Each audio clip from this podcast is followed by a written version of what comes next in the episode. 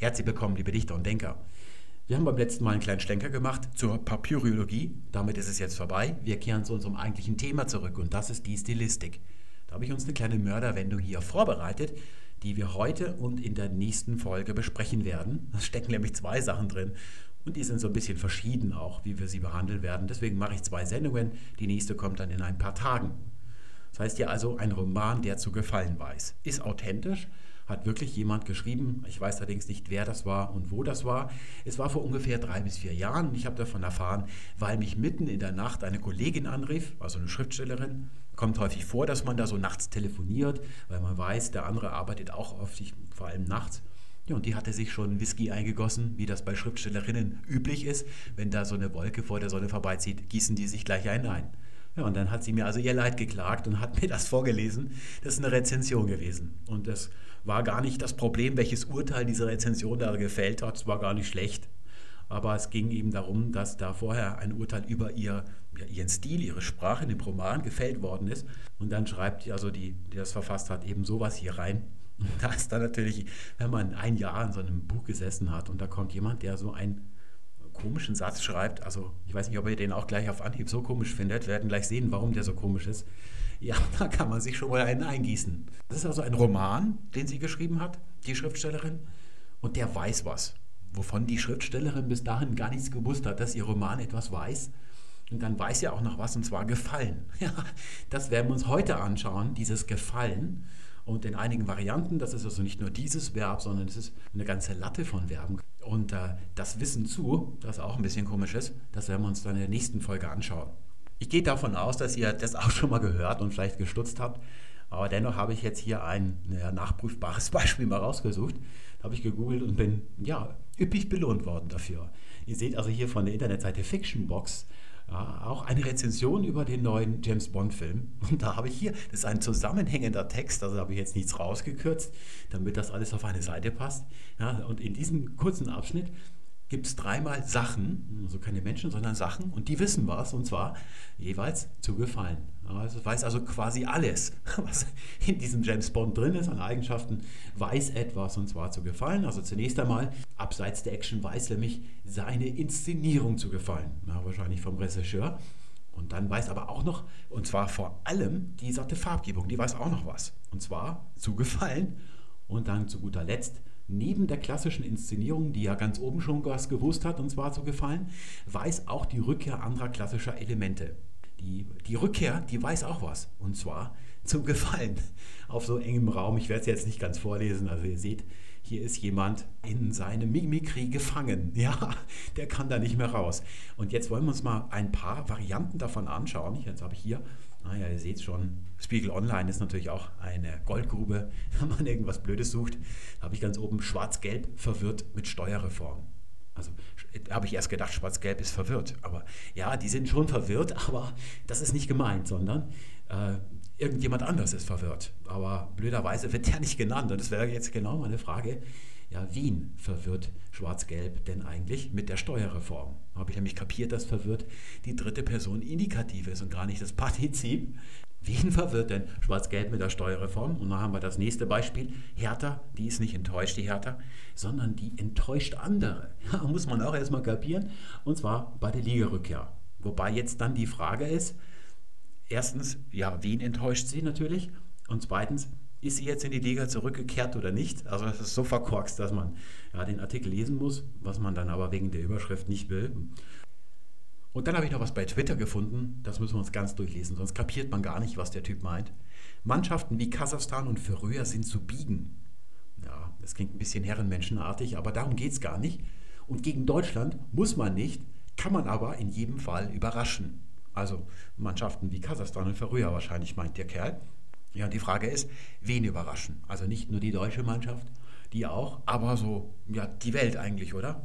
Ja, das ist also das Verb überraschen an dieser Stelle. Ich weiß nicht, ob ihr jetzt schon erkennen könnt, wo der Hase hinläuft. Ich habe noch viele andere schöne Beispiele, die werden wir uns jetzt anschauen, um mal die Tragweite äh, dieses Problems zu erkennen. Das nächste kommt von der Frankfurter Allgemeinen Zeitung und da heißt es, das Display erreicht mit rund 300 Candela pro Quadratmeter nicht ganz die Helligkeit des Vorgängermodells X1 und jetzt kommt wieder gefällt und gefällt vor allem mit seiner matten Oberfläche ohne lästige Spiegeleien.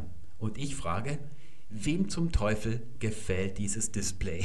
Ja, das ist eben noch die Frage. Wir werden gleich mal simulieren, was uns der FAZ-Redakteur vielleicht darauf antworten könnte. Aber davor noch das nächste Beispiel. Kann nicht nur gefallen als Ding, sondern man kann neuerdings auch überzeugen. Und zwar hier das iPad 2 überzeugt in vielen Disziplinen. Ja, da klingt schon der Name der Seite netzwertig so dämlich. Hier habe ich noch zwei Mediendienste, wie sich die selber nennen. Also das sind also Redaktionen, so stelle ich mir das vor. Die sitzen da, morgens kommen die Einschaltquoten, da zeichnen sie Balken und dann warten sie den Rest des Tages. Also da haben sie nicht etwa eigene Ideen, was man so schreiben könnte oder sich ausdenken könnte, sondern sie warten auf Sondermitteilungen aus der Welt der Medien wie sich ja die Zeitungs- und Fernsehfritzen selber gerne nennen. Da muss man übrigens aufpassen, das darf einem im Roman nicht passieren, dass die Erzählstimme das Wort Medien verwendet. Also auch nicht, wenn man jetzt zum Beispiel den Kommissar reden lässt, wörtliche Rede oder sowas. Also solche äh, Euphemismen. Es ist okay, wenn die Marietta Slomka selber von sich behauptet, sie wäre Teil der Medien, also dass man sich selber so irgendwie so als Mittler zwischen der Wirklichkeit, der Wahrheit und der Welt irgendwie darstellt. Das ist okay, dass man versucht, sich selber da was vorzumachen und der Welt, aber das darf man also als Romanautor nicht übernehmen. Ich habe das neulich mal irgendwo gesehen, das sieht da so nicht gut aus. Ja, und die sitzen also da und warten. Ja, und wenn zum Beispiel der Sat1-Geschäftsführer, der wird so quasi immer nachmittags um 14 Uhr ausgetauscht. Außerdem gelingt es, dass wir hier Adam Sanders Kindsköpfe begeistern in Sat1. Die Frage ist ja, wen? Man denkt ja, die Zuschauer, ja, aber das reicht eben nicht, dass man sich das noch dazu denkt. Das ist eben das Problem. Oder RTL enttäuscht. Auch wieder die Frage, wen? Ja, diesmal sind es nicht die Zuschauer, ja, sondern wahrscheinlich die Anleger. Das hier wäre jetzt also ein Beispiel für richtigen Servicejournalismus. Da schreibt man nur noch irgendwelche Pressemitteilungen ab und da treten eben solche komischen Verbkonstruktionen ständig auf. Da sieht man eben viele Leute, die, die gar nicht anders formulieren können und denen auch nicht auffällt, dass normal im Deutschen außerhalb des Büros dieser Redaktion nicht so gesprochen wird. Dass einen da auf der Straße die Leute blöd anschauen, wenn man so reden würde. Das fällt denen gar nicht mehr auf. Je höher man kommt, desto besser wird es dann auch. Also zum Beispiel in der Tagesschau bei den gesprochenen Nachrichten, die also, wo der dieses Blatt in der Hand hat und so tut, als wenn er das von dem Blatt ablesen würde. Das ist ja vorher geschrieben worden und da passiert es eigentlich nicht. Also ich kann mich nicht erinnern, dass ich es da gehört habe. Aber bei der Tagesschau auch, wenn dann zum Beispiel ein Außenreporter eingeschaltet wird, das sind dann häufig auch so Leute, die dann eher so auf Service-Journalistenniveau sind und dann irgendwelche solche Quatschphrasen dann von sich geben. Da fängt es dann schon an. Also soweit ist es schon vorgedrungen. Wir machen noch ein bisschen weiter. Hier wieder Servicejournalismus, heise.de. Microsoft überrascht.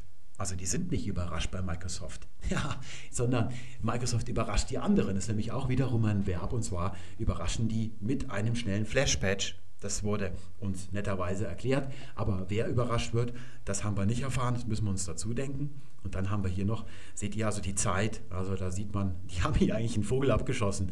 Das Surface, das ist dieses Ding von Microsoft, begeistert und enttäuscht zugleich. Also begeistern kann das also und enttäuschen kann es auch. Also ein Ding, das ganz viele tolle Sachen machen kann, die normalerweise eigentlich nur Menschen können. Das kann aber das Surface von Microsoft. Und das für so wenig Geld. Und dann habe ich hier noch iTunes University, präsentieren und faszinieren. Von der Schule für Gestaltung, Bären und Bier. Also da war ich also schon ein bisschen schockiert hier, als ich das gesehen habe. Ich glaube, in der Schweiz kommt man für mittelbündigen Text sogar ins Gefängnis. Ja, da seht ihr hier, präsentieren und faszinieren. Da haben wir es im Infinitiv. Ja, und da ist eben das Faszinieren. Das ist keine Tätigkeit, die man als Mensch machen kann. Ich kann nicht sagen, heute fasziniere ich mal. Damit ist die Beweisaufnahme abgeschlossen. Wir schreiten zur Analyse. Hier habe ich das Labor aufgebaut. Da werden wir jetzt nachzüchten, was wir gerade so aufgeschnappt haben. Wir schmieden also einen Satz. Und da brauchen wir zunächst mal ein Subjekt. Das kann man auch nicht einfach so weglassen. Wenn ich mit meiner Freundin auf dem Sofa sitze abends, schaut Fernsehen. Also da, ich habe weder das Sofa noch die Freundin noch den Fernseher. Aber wenn ich die hätte, dann sage ich zum Beispiel zu ihr, Liebling, gehe Bett. Dann guckt die mich blöd an. Dann sagt sie, wie, du gehst ins Bett oder wie, was meinst du? Da wird sie also sofort aufmerksam sein, wenn da das Subjekt fehlt. Und dann sage ich zu ihr, ja, jetzt pass mal auf, wir sind zu zweit allein im Raum. Kannst du dir doch denken, dass ich ins Bett gehe und nicht der Herr Müller von nebenan? Ja, das kann sich die Freundin schon denken, aber sie denkt sich wahrscheinlich eher, den Typen muss ich loswerden, so schnell wie möglich. Ich kann auch zum Beispiel das Verb einfach mal weglassen, sagt zu meiner Freundin, Liebling, ich Bett. Ja, das kann die sich auch denken, weil ich keine Flügel habe, werde ich wahrscheinlich nicht zum Bett fliegen, sondern zu Fuß hinlaufen. Und die wird aber fragen, wer bist du? Tarzan, wenn man also das Verb einfach weglässt, also so wie die gerade das Objekt einfach so weggelassen haben. Also wir brauchen ein Subjekt, das wollte ich damit sagen. Dann nehmen wir das iPhone, wir bleiben in der Welt des Service-Journalismus. Ich nehme natürlich das iPhone, kriegt man die meisten Leser, die meisten Klickzahlen, wenn man über das iPhone berichtet. Und das habe ich also jetzt von Apple zugespielt bekommen, zum Testen. Ah, ich habe es also getestet und das iPhone hat mich in heillose Begeisterung versetzt. Deswegen schreibe ich, das iPhone begeistert. Und zwar Punkt. So, jetzt wechsle ich mal von einem Stuhl zum anderen gegenüber. Also in die Rolle des Lesers schlüpfe ich jetzt und dann frage ich, Moment mal, Sie hat das iPhone also begeistert, Herr Service-Journalist. Dann sagt der Herr, nicht mich, ich schreibe das ja nicht für mich oder teste das nicht für mich, sondern im Auftrag der Menschheit. Ja, sage ich ja so. Wollen Sie mir weismachen, dass es etwas gibt, was sieben Milliarden Menschen begeistern kann? Und dann sagt der wieder, na, jetzt legen Sie mal nicht jedes Wort auf die Goldwaage, sondern so allgemein jedenfalls. Das ist also das Urteil, das ich getroffen habe. Das iPhone, das hat also die Eigenschaft, dass es einen in Begeisterung versetzen kann. So im Allgemeinen wird das wahrscheinlich eintreten. Dann sage ich halt, Moment, da stimmt was nicht. Denn das, was wir hier sehen, ist eine Handlung, eine ganz konkrete Handlung. Das iPhone ist das Subjekt und die Aussage darüber ist eine Handlung und zwar begeistert. Es begeistert. Und das muss ich mir szenisch vorstellen. Das ist eine konkrete Handlung. Was Sie aber sagen wollen, ist eine Eigenschaft. Das sind zwei unterschiedliche Sachen. Das passt nicht zusammen. Das ist übrigens, by the way, eine ganz typische Methode von so, so eher so schlechtem, hingeschmiedeten Deutsch, äh, wie das im Servicejournalismus üblich ist, dass die denken, dass es Esprit hätte, äh, wenn man etwas, also die Mittel, mit denen man es ausdrückt, entgegengesetzt ihrer Definition verwendet, dass das irgendwie besonderen einen Kitzel hätte. Aber in Wirklichkeit ist das nicht der Fall. Da wirkt man dann eher wie ein 14-jähriges Mädchen, das sich zum ersten Mal mit den Utensilien ihrer Mutter schminkt und sich dann also die Wangen mit dem Lippenstift rot macht.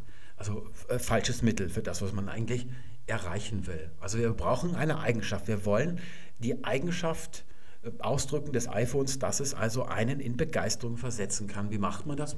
Ja, das naheliegendste ist natürlich ein Adjektiv. Ich kann sagen, meine Freundin ist klug oder schwarzhaarig oder sie ist groß, sie ist schön oder solche Sachen kann ich sagen. Das sind alles Adjektive. Jetzt haben wir hier aber eigentlich ein Verbum, begeistern oder das Substantiv die Begeisterung. Wie komme ich denn da auf ein Adjektiv? Ja, indem ich das Partizip bilde. Partizipien sind ja Verbaladjektive, nennt man sie. Aufpassen, es sind also keine adjektivierten Verbformen, wie das so in Quatschgrammatiken gerne formuliert wird, sondern es sind richtige Adjektive. Die sind eben lexikalisch von so einer Verbwurzel abgeleitet. Und da hätten wir begeisternd.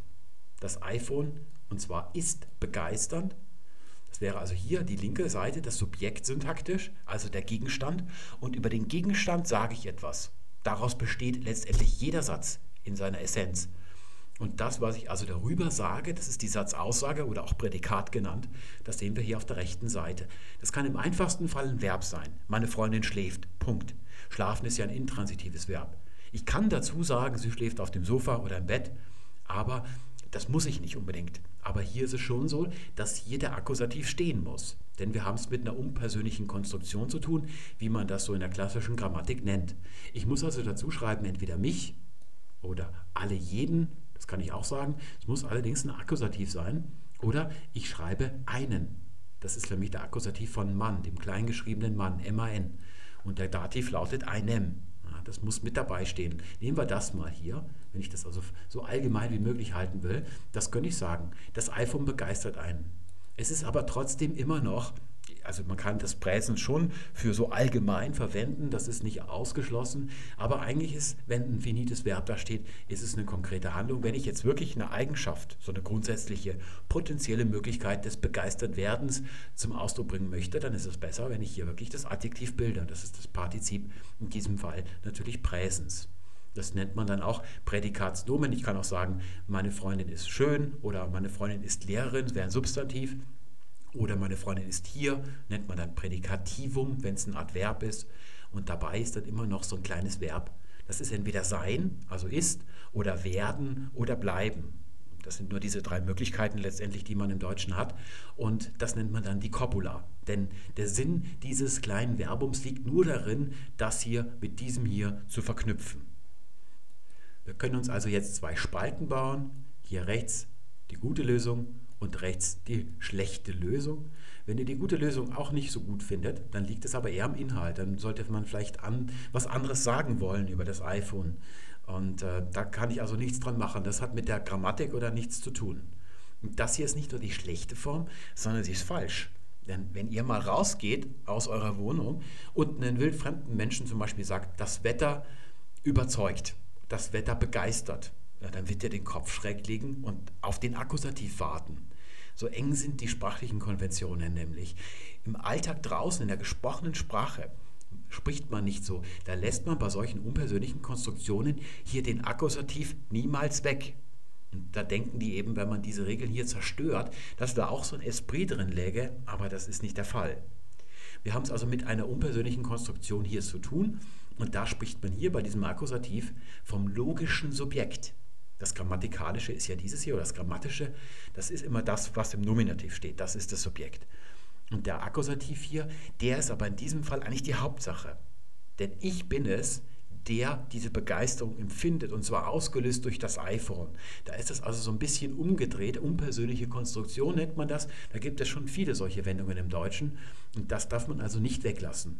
Nehmen wir noch mal ein paar andere Beispiele. Beeindruckt, ja, nehme ich eben beeindruckend, das ist dann einfach. Ich kann auch sagen enttäuscht, wenn ich enttäuscht bin. Und da kann ich also enttäuschend sagen, nach diesem Schema, aber da ist auch das Substantiv möglich. Das iPhone ist eine Enttäuschung, könnte ich zum Beispiel sagen.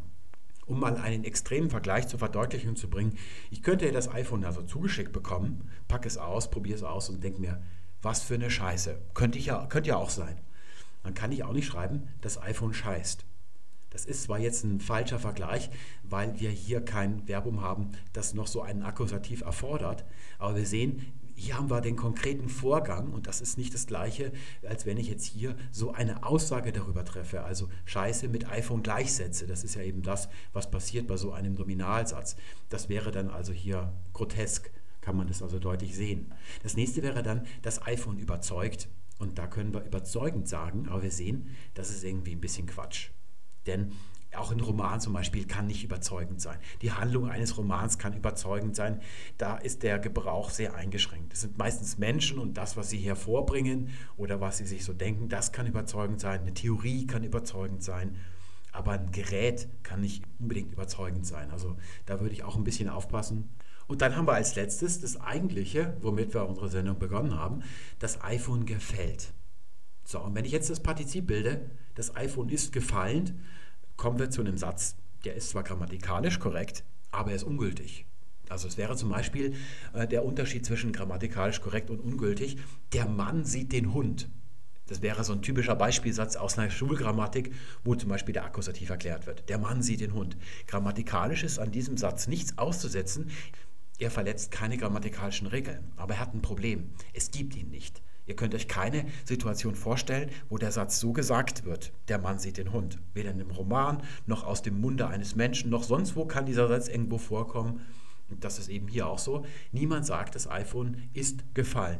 Und es hat einen ganz einfachen Grund. Denn dieses Gefallen, das perfektive Fallen, das ist eigentlich, dass etwas vor einen fällt. So ist das mal entstanden. Und das ist ja immer ein individueller Akt. Den kann man nicht verallgemeinern. Gefallen kann keine Eigenschaft sein, deswegen gibt es auch kein Eigenschaftswort dazu. Hier haben wir ein Gegenbeispiel, wo alles richtig gemacht worden ist. Das ist optimal. Basic Thinking, die haben neulich ihren Betreiber gewechselt. Vorher war es auch so ein bisschen sprachlich so Service-Journalistenartig und jetzt sieht es besser aus. Nokia Lumia 920, der erste Eindruck ist überzeugend. Wir haben das Partizip, stellt ja eine Eigenschaft dar, dann haben wir den Eindruck und der ist überzeugend. Das ist nämlich sehr gern so, dass der Eindruck überzeugend ist. Und dann kauft man sich das Gerät, dann ist man von dem Gerät überzeugt nachher. Oder überzeugt, dass man sich das Gerät kaufen will. Und dann habe ich noch ein anderes Beispiel, das stammt von Golem, das ist sowas ähnliches wie Heise. Adobes Acrobat 11 kommt wenig überraschend mit einer Cloud-Anbindung und Optimierungen zur Touch-Bedienung.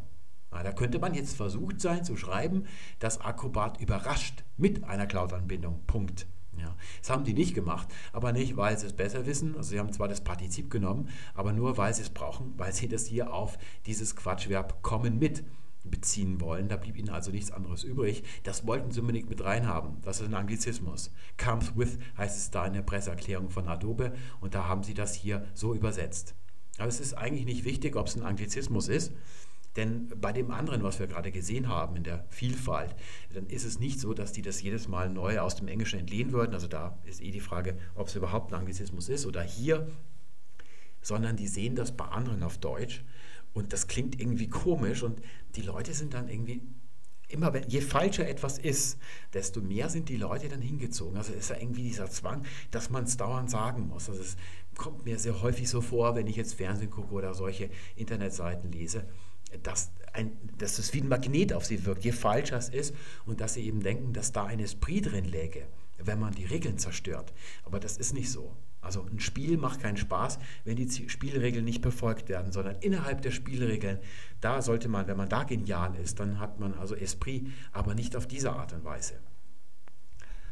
Ich nenne das Schamanendeutsch. Ich habe da so ein Label für jede Spielweise des Deutschen, richtig oder falsch, habe ich da ein Label und da habe ich auch einen Unterordner dazu in dem Ballettordner auf meinem Computer, wo ich dieses ganze Zeug sammle, Screenshots oder irgendwelche Textdateien.